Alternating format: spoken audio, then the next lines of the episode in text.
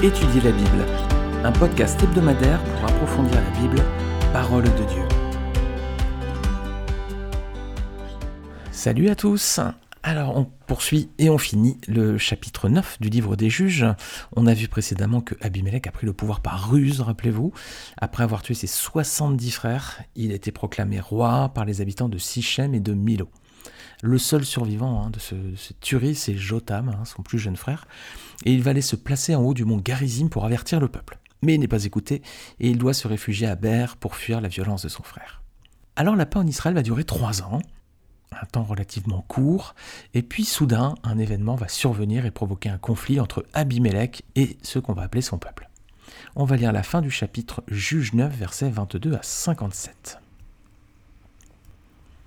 Abimelech avait dominé trois ans sur Israël. Alors Dieu envoya un mauvais esprit entre Abimelech et les habitants de Sichem, et les habitants de Sichem furent infidèles à Abimelech, afin que la violence commise sur les soixante-dix fils de Jérubal reçoive son châtiment, et que leur sang retombe sur Abimelech, leur frère qui les avait tués, et sur les habitants de Sichem qui l'avaient aidé à tuer ses frères. Les habitants de Sichem placèrent en embuscade contre lui sur les sommets des montagnes des gens qui dépouillaient tous ceux qui passaient près d'eux sur le chemin et cela fut rapporté à Abimelech. Gal, fils d'Ebed, vint avec ses frères, et ils passèrent à Sichem. Les habitants de Sichem eurent confiance en lui. Ils sortirent dans la campagne, vendangèrent leurs vignes, foulèrent les raisins, et se livrèrent à des réjouissances. Ils entrèrent dans la maison de leur Dieu, ils mangèrent et burent, et ils maudirent Abimelech. Et Gal, fils d'Ebed, disait Qui est Abimelech et qu'est Sichem pour que nous servions Abimelech? N'est-il pas fils de Jérubal Et Zébul n'est-il pas son commissaire? Servez les hommes de Hamor, père de Sichem. Mais nous, pourquoi servirions-nous Abimelech? Oh, si j'étais le maître de ce peuple, je renverserais Abimelech. Et il disait d'Abimelech Renforce ton armée, mets-toi en marche. Zébul, gouverneur de la ville, apprit ce que disait Agal, fils d'Ebed, et sa colère s'enflamma. Il envoya secrètement des messagers à Abimelech pour lui dire Voici Gal, fils d'Ebed, et ses frères sont venus à Sichem et ils soulèvent la ville contre toi. Maintenant, pars de nuit, toi et le peuple qui est avec toi, et mets-toi en embuscade dans la campagne. Le matin, au lever du soleil, tu fondras avec impétuosité sur la ville. Et lorsque Gal et le peuple qui est avec lui sortiront contre toi, tu lui feras ce que tes forces permettront. Abimelech et tout le peuple qui était avec lui partirent de nuit, et ils se mirent en embuscade près de Sichem, divisés en quatre corps. Gal, fils d'Ebed, sortit et il se tint à l'entrée de la porte de la ville. Abimelech et tout le peuple qui était avec lui se levèrent alors de l'embuscade. Gal aperçut le peuple et dit à Zébul Voici un peuple qui descend du sommet des montagnes. Zébul lui répondit C'est l'ombre des montagnes que tu prends pour des hommes. Gal, reprenant la parole, dit C'est bien un peuple qui descend des hauteurs du pays et une troupe arrive par le chemin du chêne des devins. Zébul lui répondit Où donc est ta bouche, toi qui disais Qui est Abimelech pour que nous le servions? N'est-ce pas là le peuple que tu méprisais? Marche maintenant, livre-lui bataille. Gal s'avança à la tête des habitants de Sichem et livra bataille à Abimelech. Poursuivi par Abimelech, il prit la fuite devant lui, et beaucoup d'hommes tombèrent morts jusqu'à l'entrée de la porte. Abimelech s'arrêta à Ruma, et Zébul chassa Gal et ses frères qui ne purent rester à Sichem. Le lendemain, le peuple sortit dans la campagne. Abimelech, qui en fut informé, prit sa troupe, la partagea en trois corps, et se mit en embuscade dans la campagne. Ayant vu que le peuple sortait de la ville, il se leva contre eux et les battit. Abimelech et les corps qui étaient avec lui se portèrent en avant et se placèrent à l'entrée de la porte de la ville. Deux de ces corps se jetèrent sur tous ceux qui étaient dans la campagne et les battirent. Abimelech attaqua la ville pendant toute la journée. Il s'en empara et tua le peuple qui s'y trouvait. Puis il rasa la ville et y sema du sel. À cette nouvelle, tous les habitants de la tour de Sichem se rendirent dans la forteresse de la maison du dieu Bérite. On avertit Abimelech que tous les habitants de la tour de Sichem s'y étaient rassemblés. Alors Abimelech monta sur la montagne de Salmon, lui et tout le peuple qui était avec lui. Il prit en main une hache, coupa une branche d'arbre, l'enleva et la mit sur son épaule. Ensuite il dit au peuple qui était avec lui Vous avez vu ce que j'ai fait, hâtez-vous de faire comme moi. Et ils coupèrent chacun une branche et suivirent Abimelech. Ils placèrent les branches contre la forteresse et l'incendièrent avec ceux qui y étaient. Ainsi périrent tous les gens de la tour de Sichem, au nombre d'environ mille hommes et femmes. Abimelech marcha contre Thébets. Il assiégea Thébets et s'en empara. Il y avait au milieu de la ville une forte tour où se réfugièrent tous les habitants de la ville, hommes et femmes. Ils s'y enfermèrent et montèrent sur le toit de la tour. Abimelech parvint jusqu'à la tour. Il l'attaqua et s'approcha de la porte pour y mettre le feu. Alors une femme lança sur la tête d'Abimelech un morceau de meule de moulin et lui brisa le crâne. Aussitôt, il appela le jeune homme qui portait ses armes et lui dit Tire ton épée et donne-moi la mort, de peur qu'on ne dise de moi, c'est une femme qui l'a tué. Le jeune homme le perça et il mourut. Quand les hommes d'Israël virent qu'Abimelech était mort, ils s'en allèrent chacun chez soi. Ainsi Dieu fit retomber sur Abimelech le mal qu'il avait fait à son père en tuant ses soixante-dix frères, et Dieu fit retomber sur la tête des gens de Sichem tout le mal qu'ils avaient fait.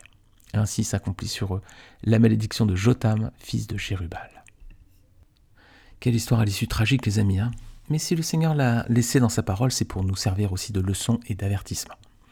Alors on va voir trois points, et on va d'abord commencer par le personnage d'Abimelech. Ce personnage, on voit qu'il n'a pas pris le pouvoir pour le bien du peuple. Hein. Euh, son père Gédéon, lui, euh, oui. Les autres juges avant lui, oui. Chacun d'entre eux s'était engagé comme leader pour délivrer Israël de ses oppresseurs. Mais c'est pas le cas d'Abimelech. Hein. Lui, rappelez-vous, à cette époque, le pays était en paix depuis 40 ans. On avait vu ça dans Juge 8, 28. Alors, comme on l'avait vu dans une précédente étude, sa motivation a été plutôt guidée par deux choses hein. c'était ambition et soif de pouvoir. Voilà, les amis, des sentiments qui n'ont pas leur place dans l'œuvre du Seigneur. C'est notre Seigneur Jésus-Christ hein, qui a montré la voie. Il nous a dit, hein, Marc 10, 45, regardez, Le Fils de l'homme est venu non pour être servi, mais pour servir et donner sa vie comme la rançon de plusieurs. Donc s'engager dans le ministère, dans la vie d'Église, c'est servir et non être servi. Alors c'est Jésus qui l'a dit, mais c'est aussi lui qui nous en a montré un exemple merveilleux. Rappelez-vous lorsqu'il a lavé les pieds de ses disciples. Imaginez la scène. Hein. Jésus est avec ses disciples et il va leur laver les pieds. Hein. C'est ce qui se faisait en Israël quand les gens, euh, notamment, étaient invités. Ben, il y avait beaucoup de poussière à l'époque avec les sandales et tout. Donc, euh, imaginez Jésus, le roi des rois, hein, le Seigneur des seigneurs, qui s'abaisse pour laver les pieds des disciples. Vous pouvez retrouver ce passage dans Jean 13, versets 1 à 17. Alors moi, je vais lire les quatre derniers versets. C'est Jean 13, donc versets 13 à 17. Vous m'appelez Seigneur et Maître, dit Jésus, et vous dites bien car je le suis. Si donc je vous ai lavé les pieds, moi le Seigneur et le Maître, vous devez aussi vous laver les pieds les uns aux autres. Car je vous ai donné un exemple, afin que vous fassiez comme je vous ai fait. En vérité, en vérité, je vous le dis, le serviteur n'est pas plus grand que son Seigneur, ni l'apôtre plus grand que celui qui l'a envoyé. Si vous savez ces choses, vous êtes heureux, pourvu que vous les pratiquiez. Alors ce que Jésus nous dit ici, c'est pas une consigne hein, de se laver les pieds les uns les autres, c'est de se mettre au service hein, les uns les autres et ne pas hésiter à s'abaisser, quel que soit le rang qu'on puisse avoir? Vous imaginez bien, lui c'était le Seigneur, le Maître, le Roi des rois, le Seigneur des seigneurs, et il se met, il s'agenouille, il s'abaisse pour se mettre au service des autres. Voilà.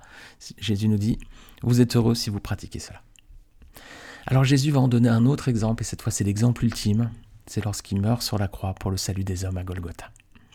Son sang qui coule nous délivre hein, du, châtiment qui était lié à nos péchés. On a, a tous péché. Donc il y a un châtiment qui est lié à ça, c'est juste. Mais le fait que Jésus est mort sur la croix, ça nous délivre de ce châtiment si on accepte ce que Christ a souffert à notre place. Sinon, dans le cas contraire, bah, la, la colère de Dieu reste sur nous. Regardez Romains 5, versets 7 à 9. À peine mourrait-on pour un juste. Quelqu'un peut-être mourrait pour un homme de bien. Mais Dieu prouve son amour envers nous, en ce que, lorsque nous étions encore des pécheurs, Christ est mort pour nous. À plus forte raison donc, maintenant que nous sommes justifiés par son sang, serons-nous sauvés par lui de la colère. Voilà, Jésus prouve hein, son amour envers nous. On était encore des pécheurs, et lui, il est mort pour nous. Alors cette punition qui est tombée sur lui, elle nous permet d'être à présent délivrés de la colère de Dieu, mais il faut encore qu'on accepte donc ce sacrifice. Alors on a un Seigneur Jésus qui se donne par amour pour les autres, qui vient pour servir et non pour être servi. Et puis on a Abimelech, c'est l'inverse, hein. lui c'est tout l'opposé. Euh, lui, il vient rechercher le titre et la fonction de roi, il vient pour la gloire. Le Seigneur Jésus s'est dépouillé de sa gloire, lui, de son côté. Abimelech, c'est pas au bénéfice du peuple, c'est pour sa propre carrière, on va dire. Jésus, quant à lui, il se donne pour vous, pour moi, pour le monde entier. Et c'est pas pour sa carrière, hein. au contraire, le Seigneur se dépouille entièrement lorsqu'il s'incarne pour venir parmi nous. Alors, Abimelech, c'est un avertissement pour nous chrétiens aussi. Hein. Si on aspire à exercer un poste de leader dans la maison de Dieu, on doit absolument évaluer nos motivations. Pourquoi est-ce qu'on veut servir? Est-ce que c'est pour aider les autres? Est-ce que c'est pour porter leur fardeau? Et ça, les amis, quel qu'en soit le prix. Ou bien est-ce que c'est pour un titre, pour la gloire, comme Abimelech, pour se sentir important, pour se sentir reconnu, être au-dessus des autres? Il faut qu'on se pose vraiment la question. Alors, pour y répondre, peut-être faites ce test.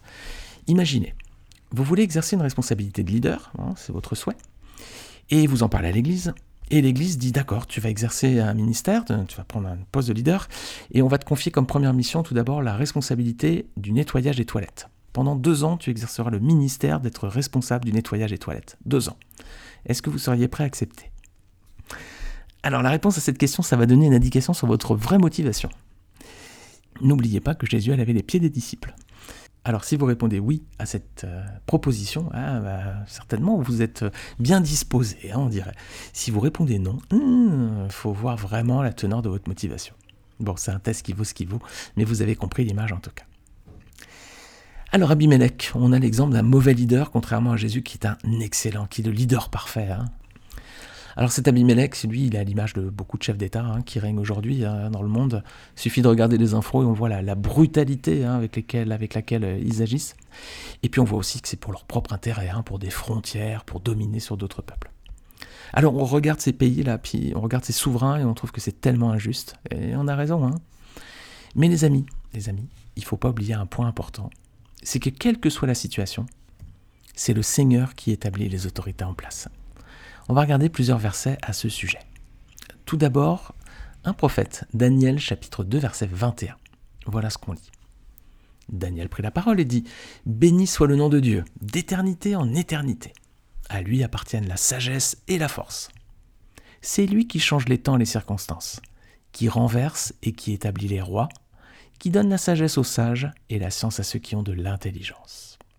Alors ce premier verset nous montre une chose importante, c'est que c'est Dieu qui renverse et qui établit les rois. Voilà, donc le maître de l'univers a le contrôle sur toute sa création. Même si on a parfois l'impression que certaines autorités ou certains chefs d'État sont en place injustement. Mais Dieu a le contrôle, c'est lui qui établit les rois et qui les renverse aussi. Alors on va regarder un deuxième passage, c'est Jésus qui va parler avec euh, quelqu'un qui a une autorité en Israël, hein, pas n'importe qui à l'époque, c'est Pilate. Hein. Dans Jean chapitre 19, verset 10 à 11, on voit Pilate qui s'oppose à Jésus, qui le menace. Eh oui, Pilate, il a le pouvoir à ce moment-là de remettre Jésus en liberté. Regardez ce que va dire Jésus. Jean 19, verset 10 à 11. Pilate lui dit Est-ce à moi que tu ne parles pas? Ne sais-tu pas que j'ai le pouvoir de te crucifier et que j'ai le pouvoir de te relâcher? Jésus répondit Tu n'aurais sur moi aucun pouvoir s'il ne t'avait été donné d'en haut. Qu'est-ce qui répond Jésus à Pilate, qui était un peu arrogant, Pilate Moi j'ai de l'autorité, j'ai du pouvoir, hein, je peux te faire mourir comme je peux te relâcher. Ben, Jésus dit à Pilate, hein, le rôle que tu exerces, euh, t'a été donné par le souverain des souverains. Hein. T'as rien par toi-même, c'est parce que Dieu te l'a donné. Alors ça, c'est un avertissement aussi pour tous ceux qui exercent des responsabilités, les amis. Le seul pouvoir que ces personnes exercent, c'est celui que Dieu a bien voulu leur confier. Si c'est votre cas, alors attention, hein, ne pas s'en servir pour écraser les autres notamment, hein. que ce soit des concitoyens, que ce soit des collaborateurs dans votre équipe, dans votre entreprise. Hein. Parfois on voit des managers qui sont durs. Ah oui, ils écrasent, ils en profitent. Mais attention, le pouvoir qu'ils ont, c'est que Dieu leur a donné. Et attention, il demandera des comptes, évidemment. Allez, je vais m'arrêter là pour aujourd'hui. Toujours ce format podcast, 15-20 hein, minutes à peu près. Je vais m'arrêter là pour aujourd'hui. On a vu déjà pas mal de choses. Et puis on a vu un texte qui était assez complet. Hein. Donc on va garder la suite de cette étude pour la semaine prochaine. On va donc approfondir hein, l'attitude d'Abimelech. Et puis on verra aussi que euh, cette idée que c'est Dieu qui choisit bien les autorités en place. Et on verra aussi la, fin, la finalité des personnes qui exercent le pouvoir de façon euh, cruelle. Allez, je vous dis à la semaine prochaine, que le Seigneur vous bénisse, et on se retrouve très vite pour la suite de cette étude. Salut à tous